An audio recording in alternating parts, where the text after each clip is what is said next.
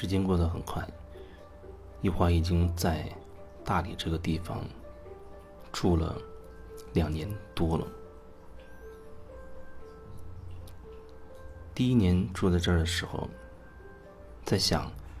会不会在这待一年就差不多了。然后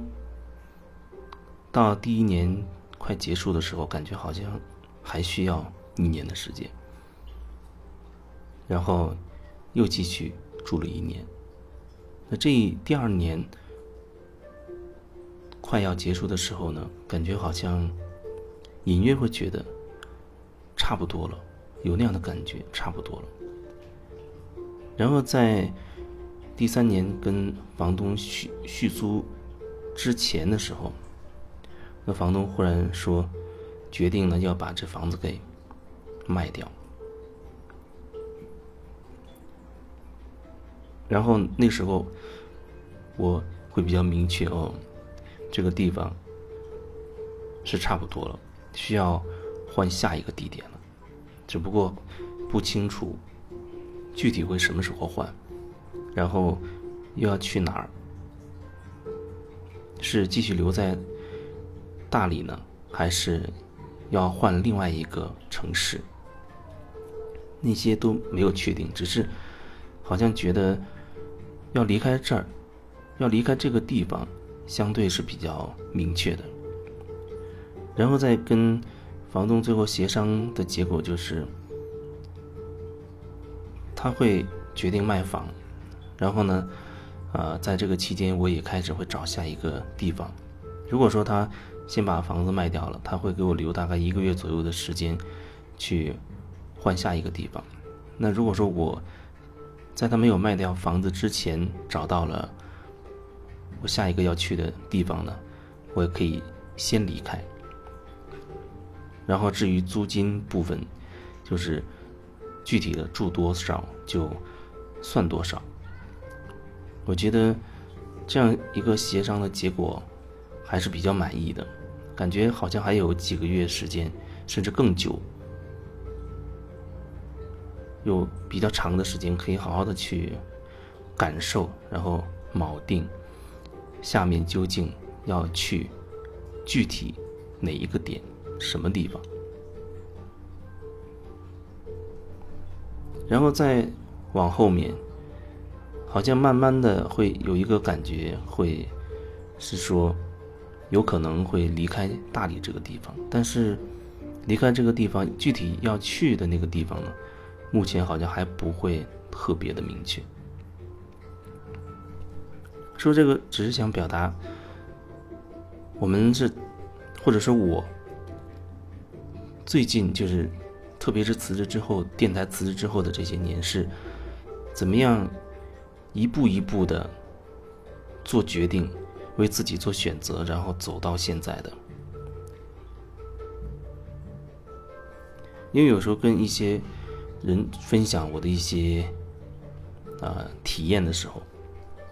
比如说以前我说啊，我想我想买一个背包，但其实前后大概一共花了也许有有可能得有一年左右的时间，最后才买到这个背包。有人就会很难以理解，说为什么买一个东西会这么复杂。然后还有一次，我是要买一个笔记本电脑，也花了好几个月的时间，应该有几个月的时间才买到。就是说，嗯，怎么说呢？做我做很多事情，基本上就是有感觉。一开始是隐约有一个感觉，后面那个感觉会更加的明确，然后可能慢慢的会变成一些很细腻的。细腻的东西，很细节的东西，它可能也会越来越清晰，然后好像才会变成一个具体的一个一个行动。我记得前几年从在东北待着的时候，后期无意当中就是了解到了呃大理还有梅里雪山之类的地方。那个时候，我记得我还说，有一天我一定要去梅里雪山，在它的对面。住几天，结果我那句话说了之后，没有几个月，没有几个月，大概可能也就，可能不到半年，或者最多就半年的样子，我就已经真的去梅里雪山了，因为下一个地点就从东北换到了大理，到了大理，那个时候我还不是很清楚梅里雪山跟跟大理的究竟是一个什么样的什么样的关系，到了这边之后。稍微稳定一点的时候，我才忽然发现，哦，原来梅里雪山距离我这儿就大概八百多公里。当然，这八百多公里不像走高速路或者城市里面那个道路那么方便。它原本就是高原，这里的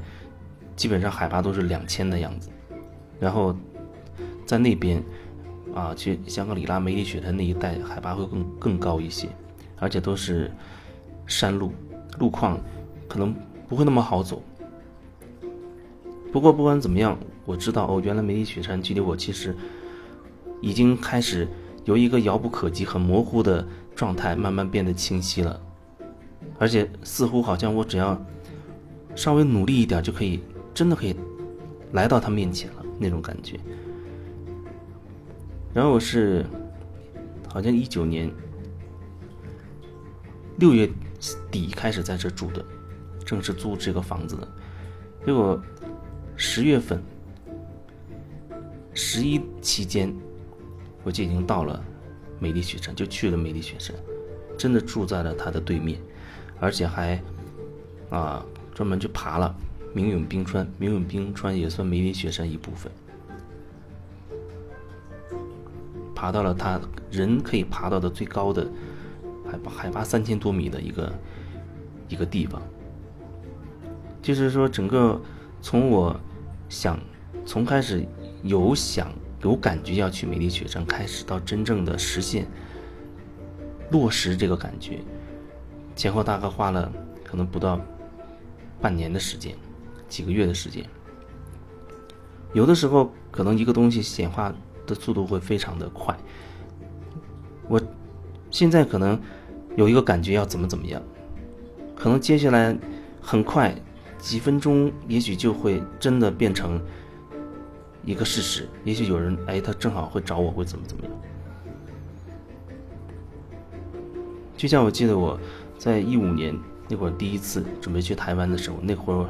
我我还没有辞职，在我辞职之前，一五年三月份我去的，我记得。因为在前面几年时间，我基本把我所有的钱都花光了，都花光了，没有积蓄。然后呢，在那一年想去台湾，然后我就在想，去趟台湾十几天会花多少钱？好像我觉得当时的经济上有点紧张，我不知道我的钱会不会够。那就在这个时候，有人忽然转了一万块钱给我，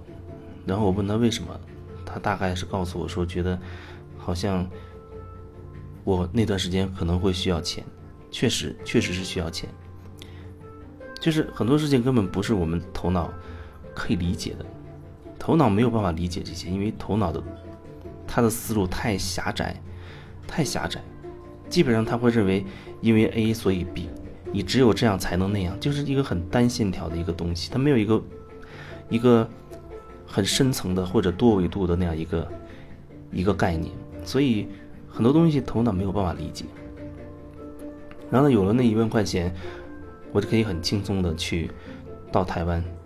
走了一趟，大概花了十十一天还是多少天？至少是超过十天，我记得。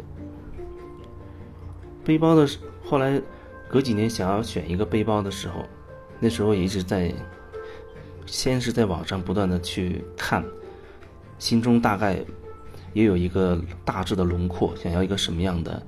一个东西。啊，需要有哪些功能？那时候比较想要那个背包有很多细节的小口袋，因为会有一些零碎的东西放进去。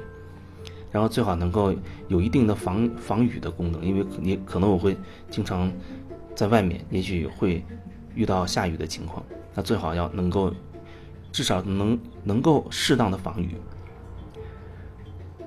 然后又不不想要一个太大太笨重的，等等，然后不。在网上不断去看，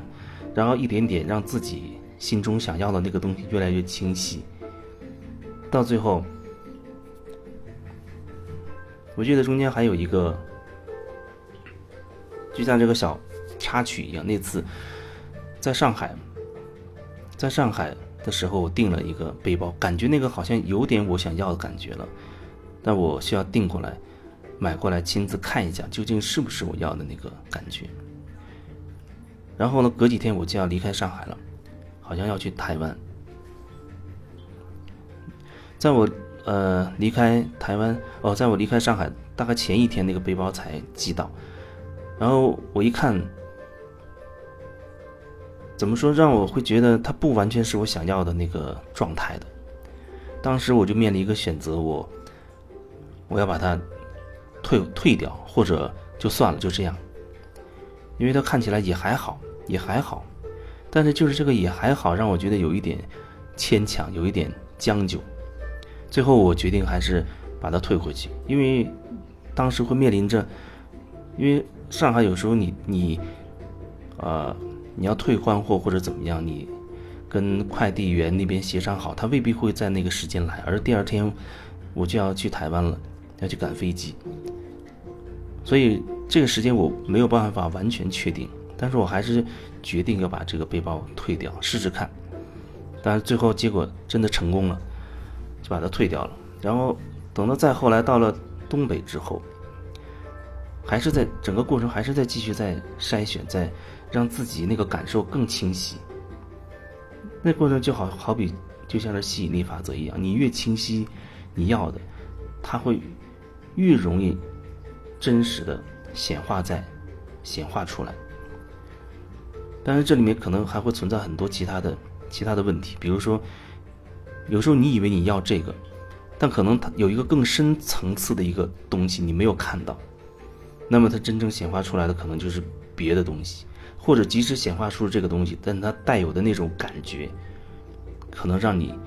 未必能舒服。就是说，这里一个重点就是。你得真的能够很深入去看清自己最真实的那个部分到底是什么。你只要过程中稍微有搪塞、含糊其辞、模糊的东西，那个那个部分存在，它就会覆盖掉你，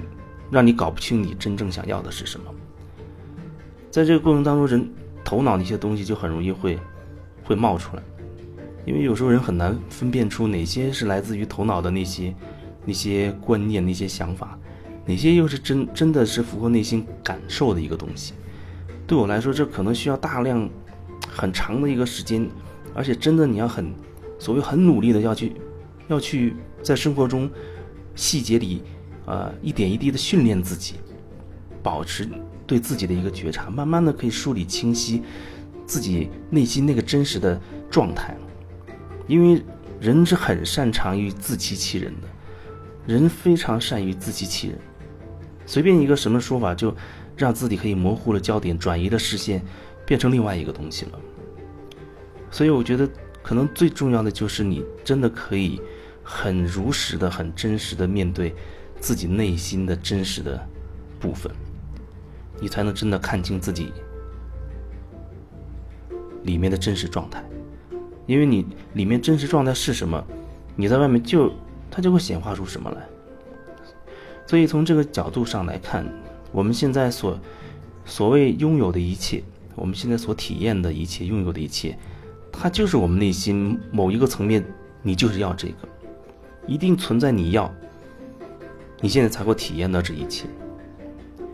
但往往可能人会觉得，我我现在经历的这个东西我不要，